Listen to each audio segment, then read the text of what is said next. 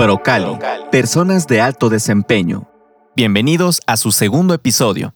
Procali, personas de alto desempeño. Este episodio se llama Conectar. En esta ocasión especial queremos presentarles información sobre la programación neurolingüística, qué es y cómo funciona. ¿Para qué nos sirve? Si bien no dice el nombre del capítulo, lo que vamos a hacer aquí es conectar con ustedes y enseñarles cómo conectar con todos los demás, principalmente con sus clientes o inclusive con ustedes mismos. ¿Cómo estás hoy? ¿Fue un buen día? ¿Un mal día? ¿Qué adjetivo utilizas para describir tu día? ¿Bueno y malo nada más? ¿O acaso no hay días maravillosos, hay días abrumadores y hasta incluso hay días abracadabrantes, criselefantinos y también existen los días domingos, ok no. En fin, puedes seleccionar cualquier forma para describir tu día, pero lo importante es cómo esa descripción influye en tu desempeño, bienestar y comportamiento.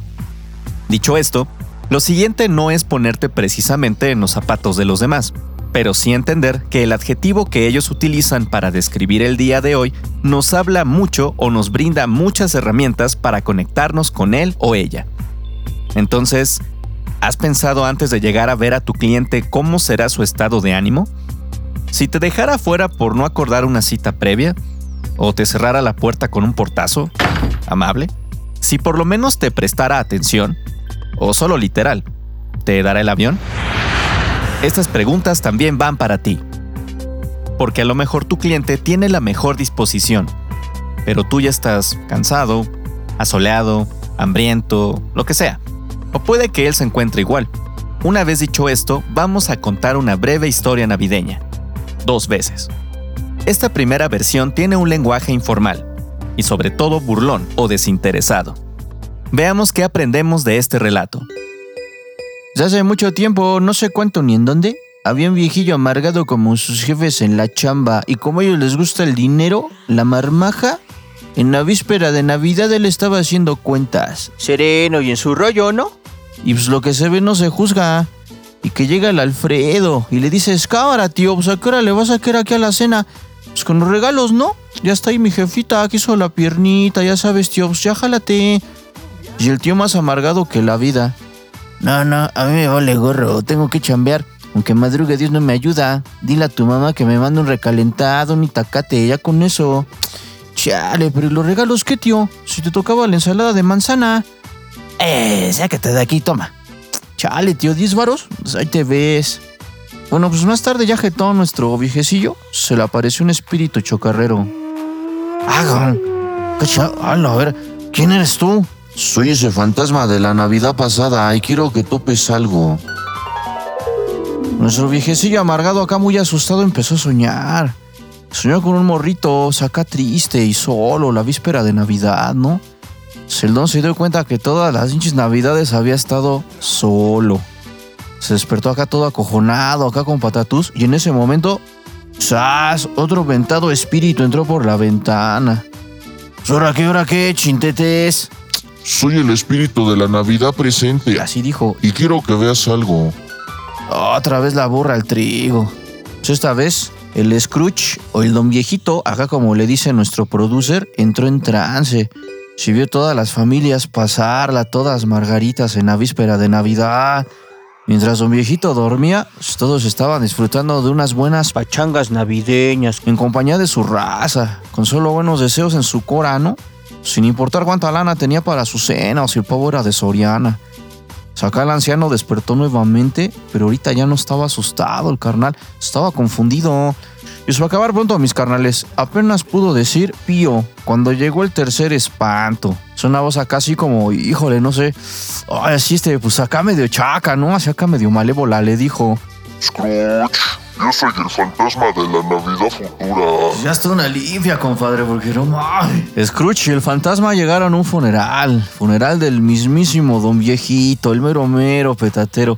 Ya se había petateado, también ya había colgado los tenis y nadie estaba ahí. Ya acá ni llorando ni diciendo adiós.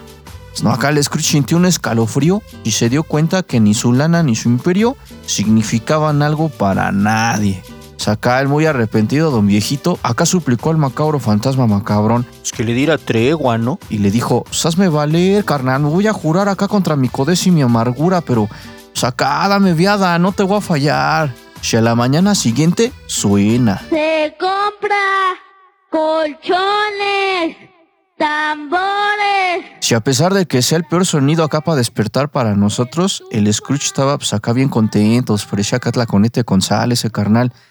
Feliz Navidad, canijos, felices fiestas. Vengan todos que yo pongo acá los regalos y la ensalada de manzana para el Alfredín. Y colorín colorado, este cuento no se ha acabado. Muy bien amigos. Seguro ya están poniéndole piquete al ponche y sus hijos juegan con luces de bengala. Recuerden, hoy es un día especial para convivir con esas dos cosas que no se llevan bien en la mesa, la familia y el trabajo. Bueno, pero no tiene por qué ser así. Y nosotros les vamos a enseñar cómo estar contentos con ambas cosas. Bueno, por lo menos con su trabajo. Ah, que si la junta con tu jefe es más importante que yo. Ah, entonces. Ahora, ahí va de nuez. Vamos a contarles el mismo cuento de otra forma. Y piensen profundamente. ¿Qué les está diciendo esta historia? Realmente no importa cuándo ni dónde.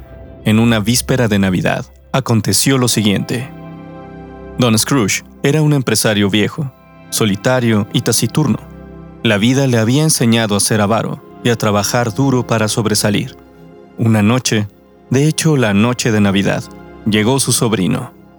Llegó congelándose con muchas chamarras, con la nariz roja y probablemente con COVID y sin tapabocas, el hijo de su... y llegó para invitar a su tío a cenar. Dime, hijo, ¿en qué puedo servirte? Tío, tío, estamos preparando la cena de Navidad y vine a invitarte.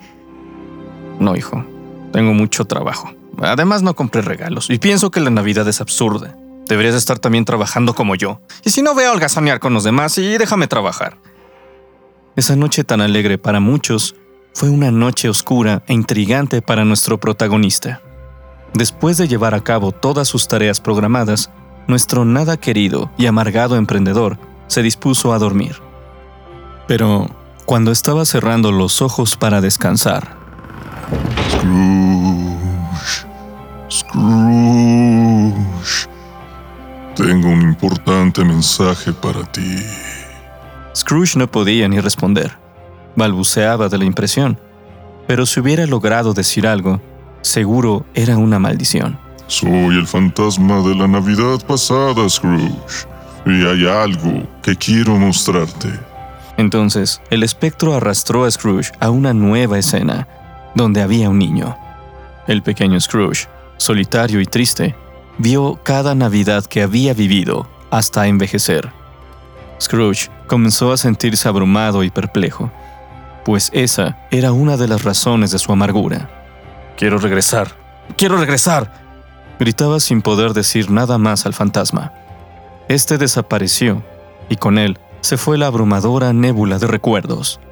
En ese momento, Scrooge creyó haber despertado, y en no más de tres respiros, otra aparición entraba por la puerta, diciendo, Scrooge, he venido a visitarte para mostrarte algo. Soy el espíritu de la Navidad presente y debes venir conmigo.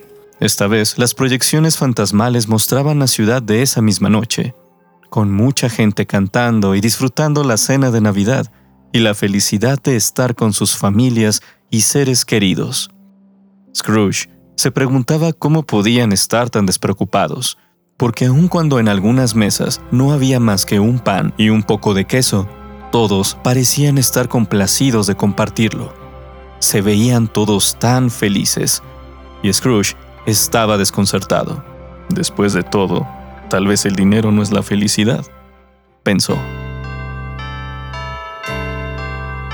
De nuevo, en su fría y solitaria habitación, Scrooge había vuelto de sus visiones.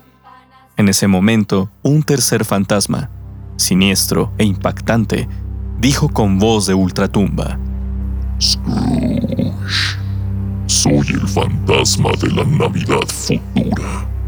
Prepárate.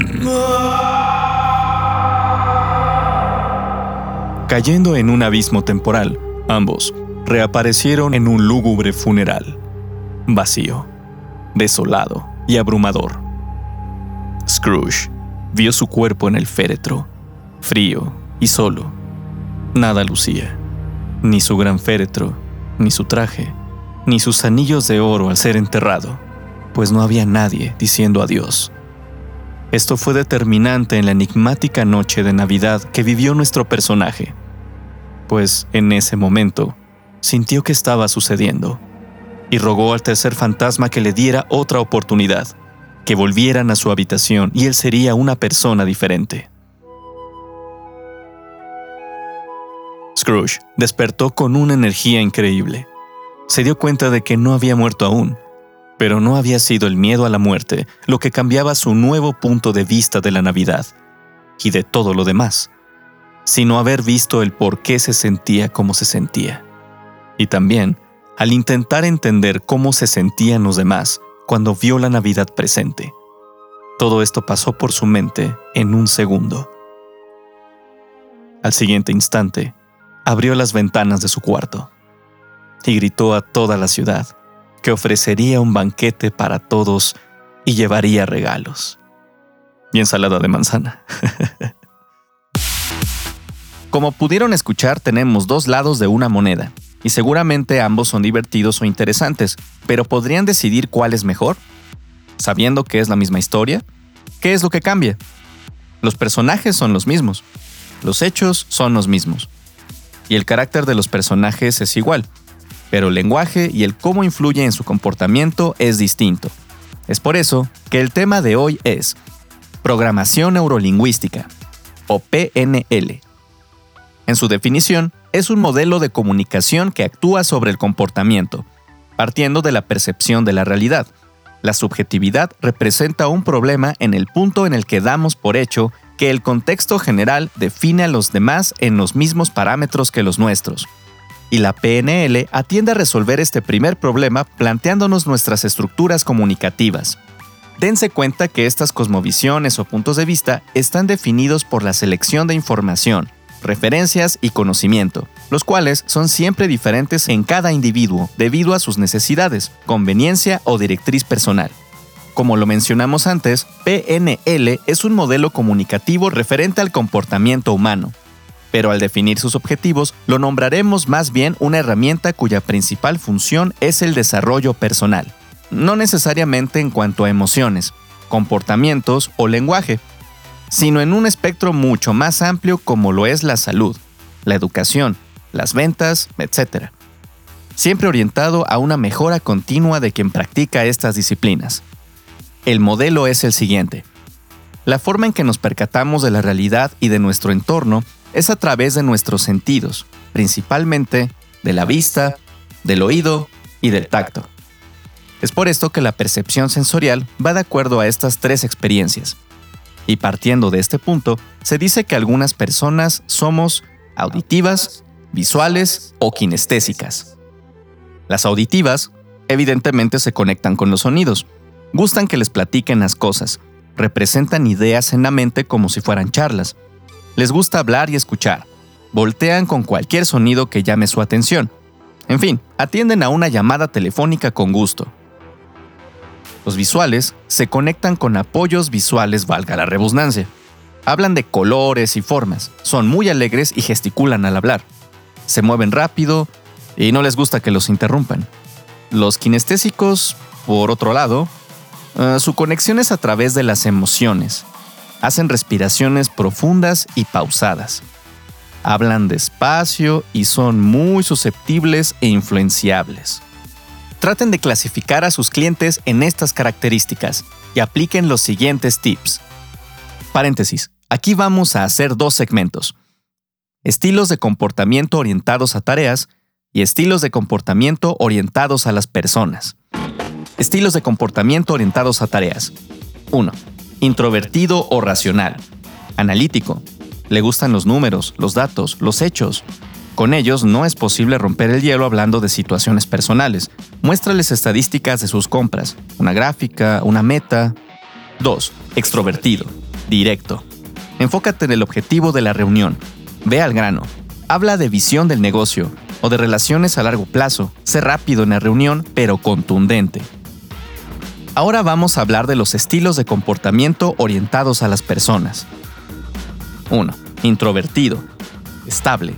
Preséntale las cosas despacio. Habla pausado. Hay tiempo. Muestra beneficios de trabajar con tu marca personal. 2. Extrovertido. Influyente. Aquí sí puedes romper el hielo con una palmada en la espalda, con una sonrisa. Sé cálido, platica de sentimientos. Déjalo hablar. Dale reconocimiento. Habla sobre las personas. Todo está basado en patrones de comunicación. Y como acabamos de comentar, la percepción sensorial y el lenguaje no es únicamente hablado o escrito. Es por esto que un factor importante es tomar en cuenta las clasificaciones previamente mencionadas. Recuerda, visual, auditivo y kinestésico. Repitan conmigo. Visual, auditivo, kinestésico. Bien. A partir de esto puedes identificar con qué clase de sujetos tratas día a día. Y así tener unas preparado bajo tu manga para cada uno de tus clientes. Neuroventas. Esto es muy importante, y si bien parece complicado hablar de la mente de los demás, en realidad es muy sencillo, ya que nuestra psique es capaz de empatizar con los diversos puntos de vista y personalidades de otras personas. Ahora bien, ¿cuál es la clave? No le vendan a su bolsillo, véndanle a su cerebro. ¿Esto qué quiere decir? Nadie hace nada respecto a las cosas en las que no cree. Así que el hecho de tener en la mira el pensamiento de sus clientes es lo más fundamental para convencerle de que ustedes pueden darle lo que él necesita o le hagan creer que necesita. Ojo, ante todo, mucha calma y no olviden la ética profesional.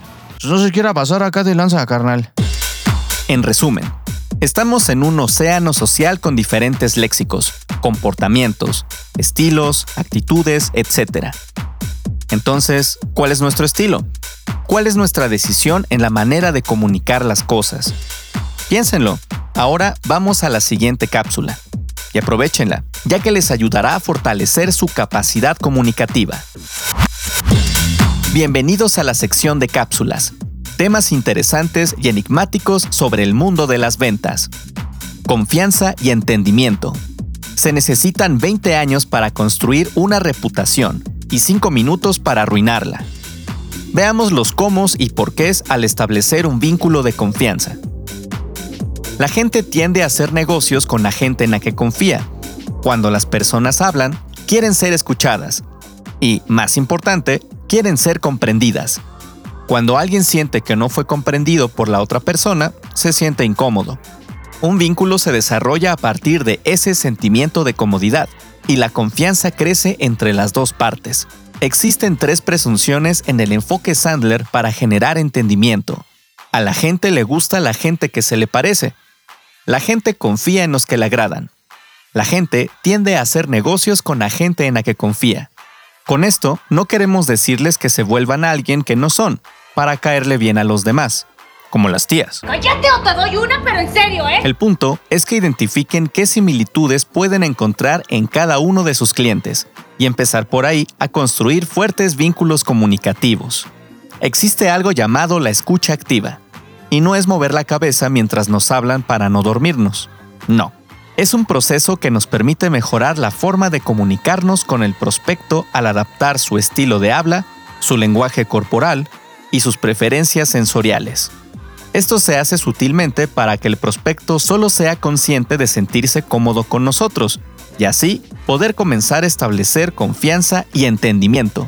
La escucha activa es simplemente manifestar la recepción del mensaje que escuchamos del hablante para confirmar o corregir lo que entendimos. Hagan preguntas o comentarios que hagan que el emisor comente sus reflexiones. Hay dos maneras simples de evidenciar el mensaje al emisor, repetición y parafraseo. Recuerden que en la cápsula anterior identificamos a sus clientes según la ley de Pareto, Complementen esa identificación con sus perfiles y replantéense si están utilizando la comunicación más asertiva para con ellos. Esto es todo por hoy. Felices fiestas y nos escuchamos en el siguiente episodio de Procali, Personas de Alto Desempeño. Procali, Personas de Alto Desempeño